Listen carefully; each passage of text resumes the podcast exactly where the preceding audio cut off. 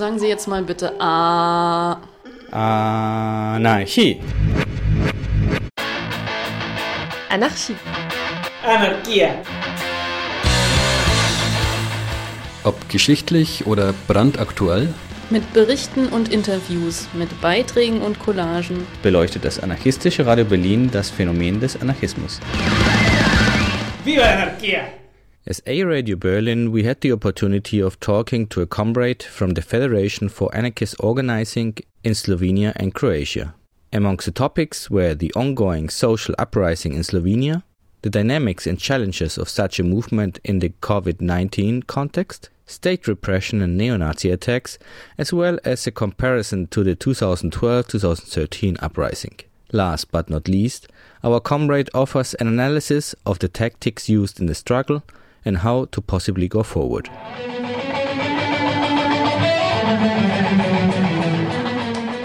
Okay, as a start, could you present yourself shortly and tell us about your involvement with the recent uprising in Slovenia? Hi everyone, uh, my name is Ramona. I am part of Anarchist Initiative Ljubljana, which is a part of a Federation for Anarchist Organizing in Slovenia and Croatia. We have been very actively present on the streets since uh, the beginning of the pandemic and are still actively present in the uh, ongoing protests in Slovenia. Uh, other than that, uh, Anarchist Initiative Ljubljana and the Federation have been active since 2008 and 9, and even before that, we had some different initiatives, anarchist initiatives. Um, so we are quite a, a common initiative and group uh, in Slovenia. Perfect, thank you. Um, so, can you tell us how this all started? Was there a specific trigger?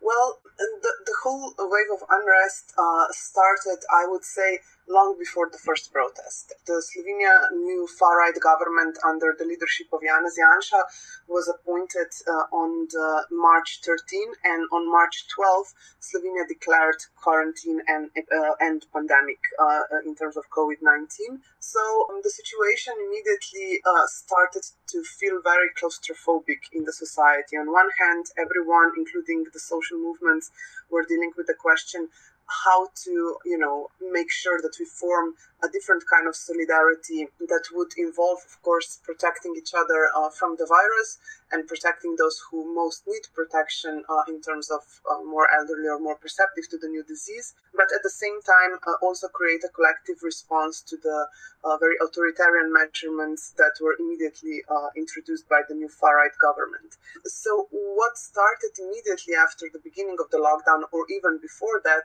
that of course this lockdown of course also prohibited uh, any form of protest or gathering that was not with your immediate family members the city walls immediately became full of anti-authoritarian and anti-fascist messages. A lot of people were inventing the sort of like solo individual political actions on the streets, you know, from some more creative situations like uh, jogging with banners, uh, with political banners, or um, and filming this, um, and this went viral immediately to the sort of actions in front of the parliament. For instance, at one point, um, some people plastered the entire um, huge square in front of the parliament with black crosses marking 1.5 meters social distance, physical distance, that would enable people to protest. So there was a lot of things happening and, and sort of like bubbling in the air and in the city.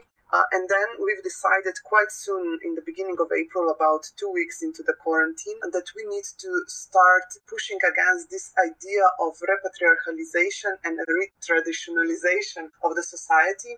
What I mean by that is that um, during the lockdown, it was um, immediately sort of the discourse of the uh, of the power became uh, how to say limited that the only safe place is your home and your immediate family members and everything else uh, presents danger. It's filthy it's dirty it's dangerous it carries the disease. That is in itself a very fascist argument uh, that we of course often hear when we, when it comes to specific groups like migrants and so on uh, but we felt that it is very crucial to sort of make sure that we can change the places in which people live from this patriarchal uh, family sort of social organizing into a political terrain.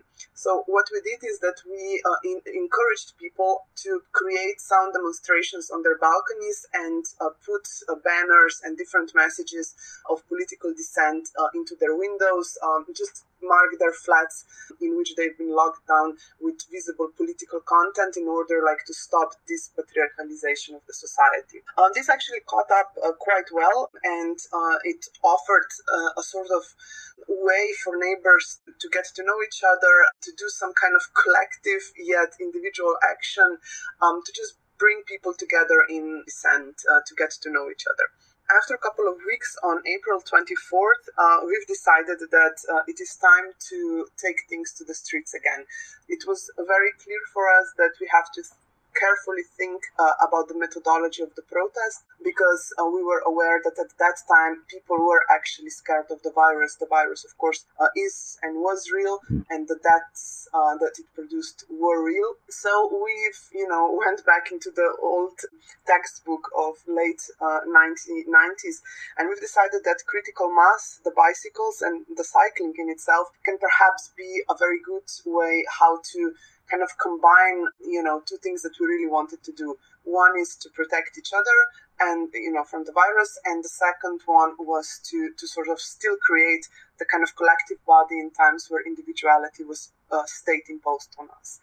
This actually worked very well. Uh, I should also add that this call already, the call for the sound demonstrations in the balconies, was a combination of, uh, of a white front um, that consisted of different autonomous, anarchist, uh, and uh, anti-authoritarian initiatives that we know each other from a long time. So uh, this was a collective call of many different initiatives, and it has proven to be very good. Immediately um, on the first demo, we had almost 500 people on the streets. Um, we completely blocked the city center. Police was left uh, in complete shock because it was completely unexpected. The traffic chaos that, that followed and so on. This well attended protest was in, in itself at that time we figured uh, probably one of the first global responses to the pandemic and but not so much to the pandemic but to these restrictive and authoritarian measurements that different governments were imposing on its civilian population mm, under the pretense of fighting the virus because in Slovenia, for instance, the government immediately tried to send military uh, to the streets to police the civilian population, which was, of course, completely unacceptable and in itself a very militaristic step into authoritarian regime like we have seen in the past. So this was, uh, uh, we believed, a very positive message that it is still possible uh, to create the kind of protest in this newly changed environment. What followed was massive mobilization for May Day, and that actually created an amazing response. We had more than 15,000 people on the streets for May Day, uh, cycling around the city, creating complete traffic chaos, chaos um, completely blocking the city center and its surrounding crossroads, major roads, and so on. The streets were filled with anti authoritarian, anti fascist, and anti capitalist messages. And in itself, we believe that these two protests broke down the claustrophobic attempt and the first attempt of the new far right government to introduce authoritarian state. And you're talking about Ljubljana or also other places. And can you give us a bit of a perspective of what that means in respective to figures in a country like Slovenia? Well, yes, of course, uh, we are perfectly aware that 15,000 or 10,000 or even 500 people uh, means nothing in some of the bigger cities around Europe and the world. But in Slovenia, I would say that the biggest self organized protests usually gather between 2,000 and maximum 3,000 people. So that means that this was a huge number that went beyond the mobilization potential of anti authoritarian movement. Uh, Slovenia, of course, has 2 million people, and Ljubljana has 350,000 people. So, for the situation in which we are living in and the, the political sort of terrain in which we are working, this is actually a complete success. I would also like to add that it wasn't just Ljubljana. Of course, the biggest demonstration was in Ljubljana, but um, already immediately after the, the first uh, smaller protest on April 24, uh, many different smaller cities uh, at some point around May Day, I would say around 15 of them, uh, already organized their own cycling. Um, some were cycling in small numbers, some, uh, like Maribor Koper, actually gathered quite a lot of people on the streets. And um, this decentralization of the protest was something that was even uh, that was giving a lot of strength to the movement in itself and was definitely one of the more positive effects. These decentralized forms of protesting have been continuing for months since. And it's still going on yes, it does not really seem to stop or slow down. Of course, during the summer, as in many other countries, um, Slovenia gets a little bit more empty. It is also clear that uh, there is a certain kind of demobilization going on. But nevertheless, on the last protest, we had again more than 3,000 people, and this was probably the smallest number so far.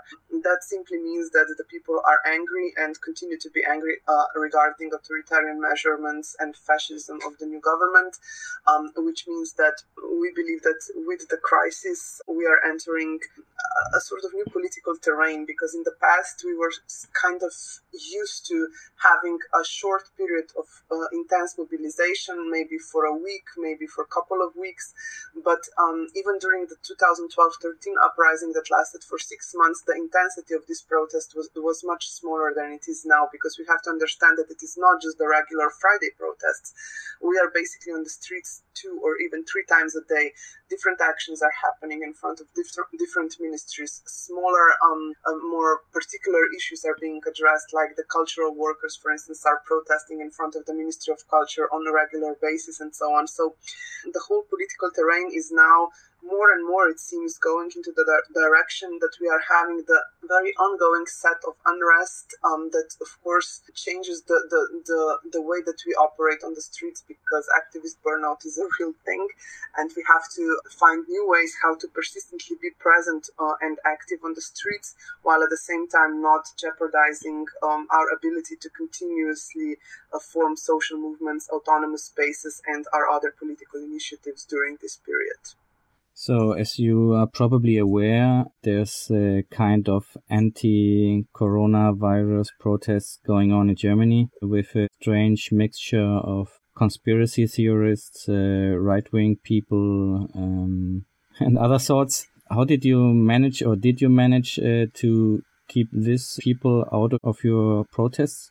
Well, the thing is that perhaps the the that uh, in Slovenia the protests were immediately started by uh, or the call um, that started the protest was actually issued by anarchists, by anti-authoritarians um, and autonomous initiatives.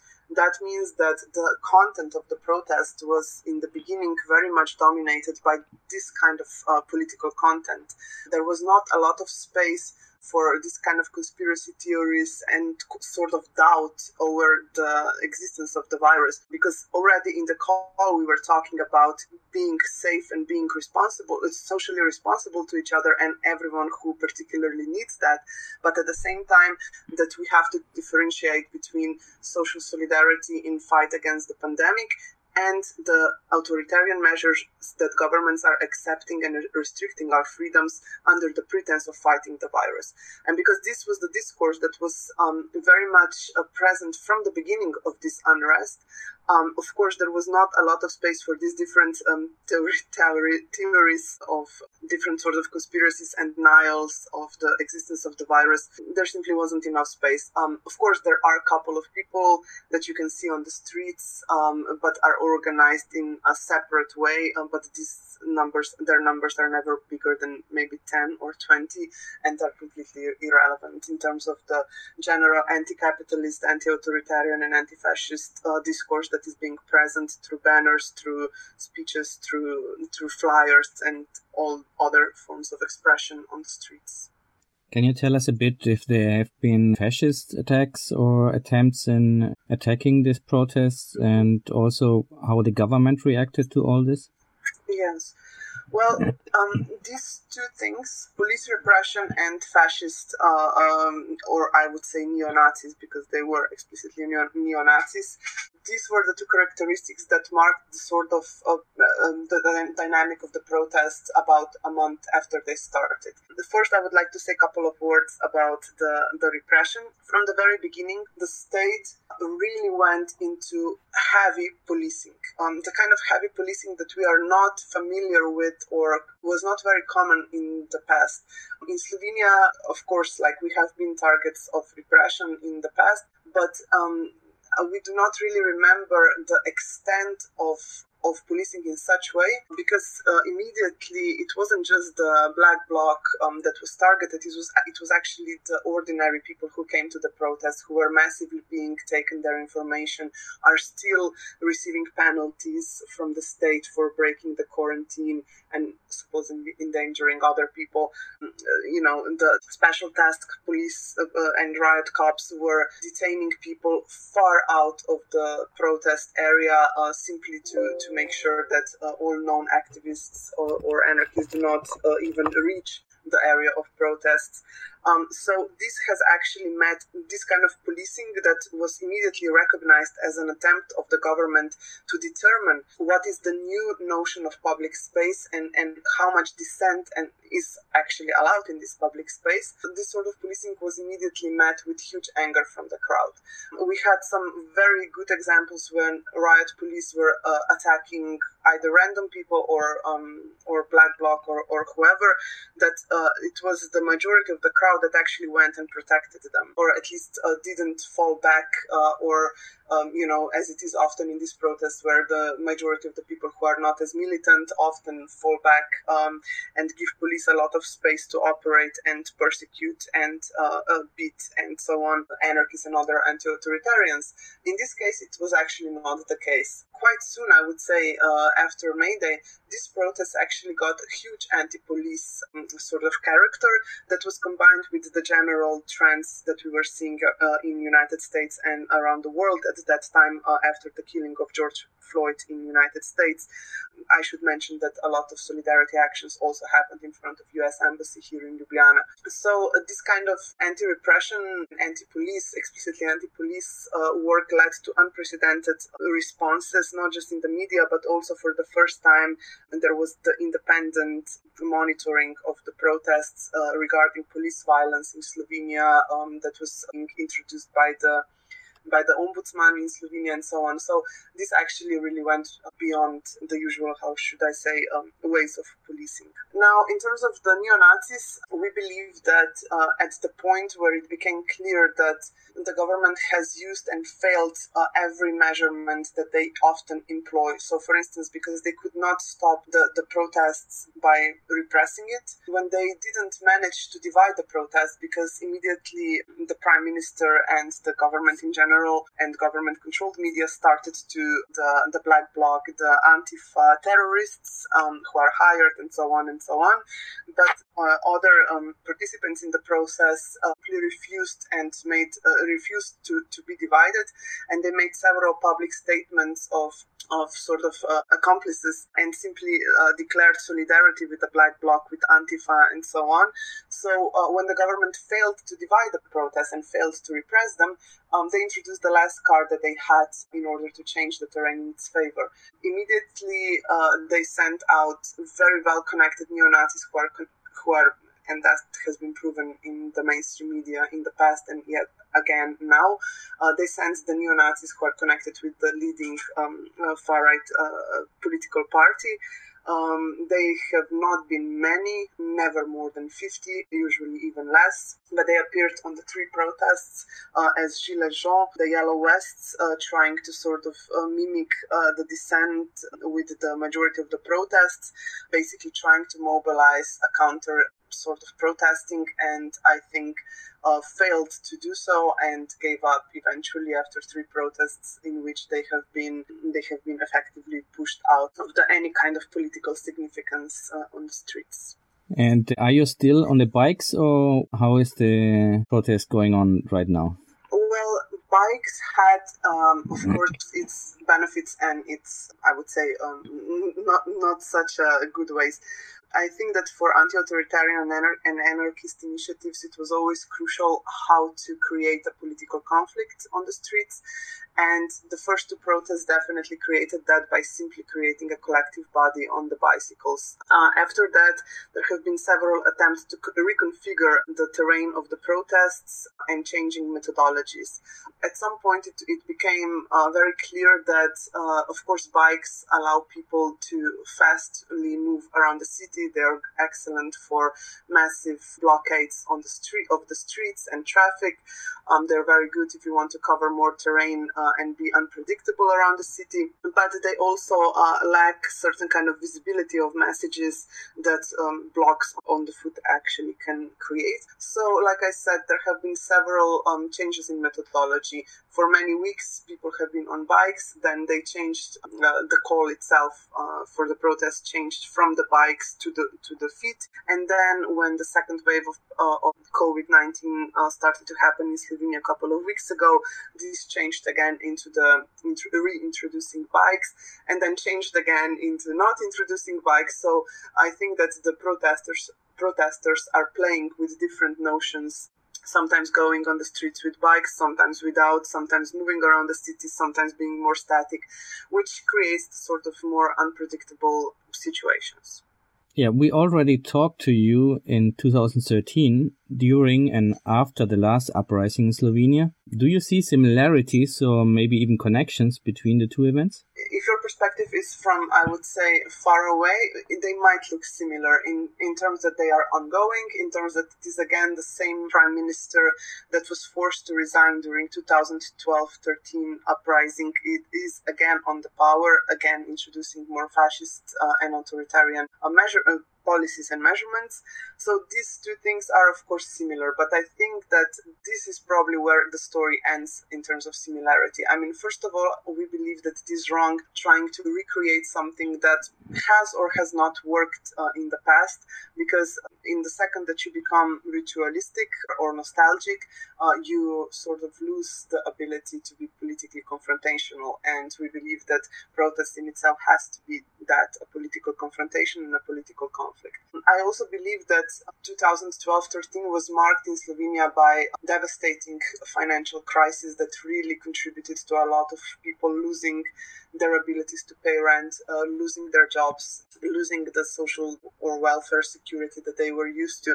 So it was a completely different, uh, like, social circumstance and economical circumstance that led people on the streets. Also, we have to say that uh, the protests of 2012-13 were much more confrontational than this wave of unrest. Uh, in 2012-13, we have been seeing massive uh, riots around the country, which has not been the case this year. Uh, so yes, I would say that also like the, the simple fact of the circumstance of COVID nineteen changes um, the way that people are engaging in these protests. Um, like I said, I think it's very dangerous to trying to just reenact something that has worked in the past. Um, I think that the challenge for everyone is um, trying to create new ways of being disobedient. Of course, and uh, speaking about that, what do you think uh, are maybe some ways to go forward now? Well, I, I would say, first of all, that there is a danger of ritualization of this protest that we are, I think, living now.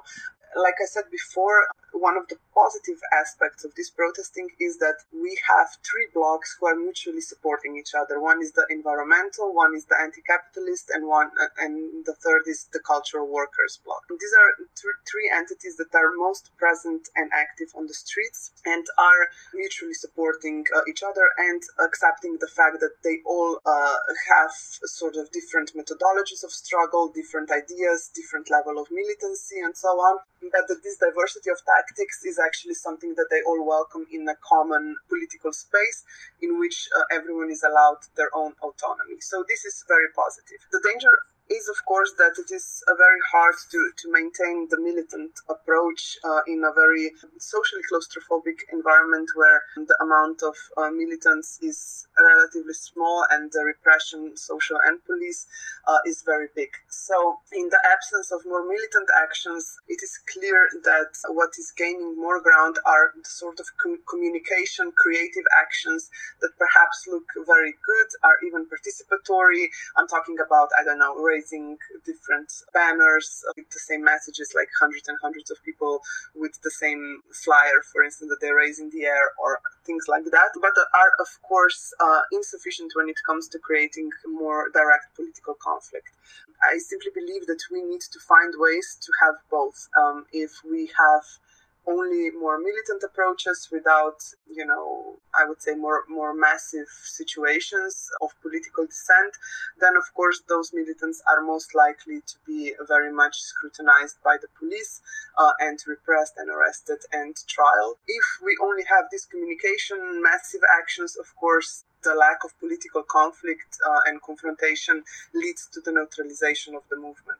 So you probably need to have way to have both and I think that this is the challenge in movements that are going on for a long time because, like I said, it is sometimes harder for many months to, to keep on creating situation of unrest. And it's easier to fall back into kind of making a protest a cool you know feel good cultural event. And this is the danger um, like culture or like creative action or communication communication action should never replace the political content and the political confrontation of the protests Perfect. Let's hope you find a way. To close the interview, is there anything else you would like to add? Perhaps just uh, a small but I think important fact that it was you know when when when this protest started it felt like we are very much alone in the world it was uh, very hard to figure out uh, whether or not we are doing the right thing uh, or are we massively endangering each other um, given the, the virus and so on but I think that we soon came to a simple fact that there are some things worth dying for, and simply standing back and waiting for authoritarian states to take over our lives, uh, our freedom, our ability to struggle uh, is simply unacceptable, even if it means that we are uh, risking a lot by, by going on the streets. Uh, I think that a lot of people around the world has since come to a very similar conclusion. And it has been very inspirational for us to see that we are not alone, that massive unrest and, and riots are happening all over the world. And it seems to me that it is very important that as anarchists, we are actually part of those struggles, that we show that it is not the, the fascists or the conspiracy theorists or, um, you know, or the liberals, if you want, or the, the NGOs and, or other like state or para-state players uh, that are determining what it means to struggle in the COVID area. I think that COVID will be here with us for many years to come, and we simply cannot let the streets to the initiatives who are in itself, you know, danger to freedom, to, to self organization, to horizontality, to anti authoritarianism. I think it is our sort of historical duty to fight and to show people what it means to fight as anarchists. So I think that I would conclude by, by this. Thank you very much. Thank you. So, and to all our hearers out there, if you like to listen to our last audios on Slovenia, just check out our website, aradio-berlin.org and search for Slovenia. Till next time.